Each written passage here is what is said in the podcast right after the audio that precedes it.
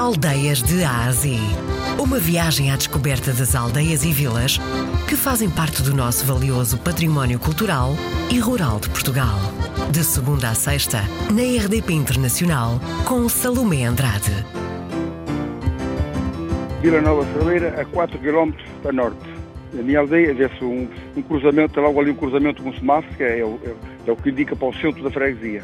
Vê-se um restaurante, e vê-se depois a igreja românica e temos junto à igreja o centro, o centro de apoio domiciliário e temos o lar de Santa Amaro, lar de apoio à terceira idade.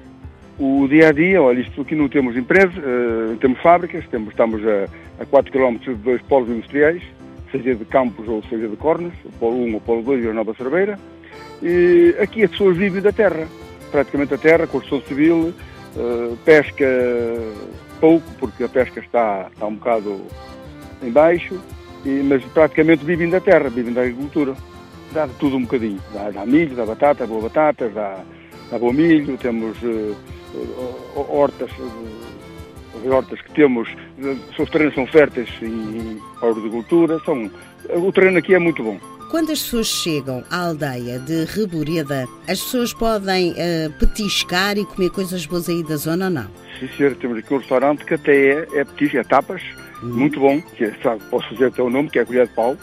É um restaurante que era, era de antes era um snack bar, agora passou um restaurante tipo tapas, é muito aconselhável, temos muita, muita afluência, vejo aqui muita gente do outro lado da Espanha, de Galiza, uhum. e muita gente mesmo, pronto, é bom, é possível, tenho ido lá também eu convidado as pessoas para lá irem e tem, temos divulgado, é, é, muito possível mesmo. Em Reboreira temos esse, esse, restaurante e depois temos em Nogueira outro restaurante também que está sempre a dar almoços e está sempre, sempre, sempre esgotado, né? Temos aqui o, temos o cabidela, temos o ouro cabidela, temos o bacalhau. Se as pessoas quiserem ficar uns dias na aldeia de Reboreda, podem fazê-lo? Aqui não tínhamos o residencial, antigamente a residencial está desativada. que boa pergunta. Aqui é que cheira. Cheira a natureza. Aqui vive-se bem em Reboreda, aqui está-se bem em Reboreda, como dizia o Camilo.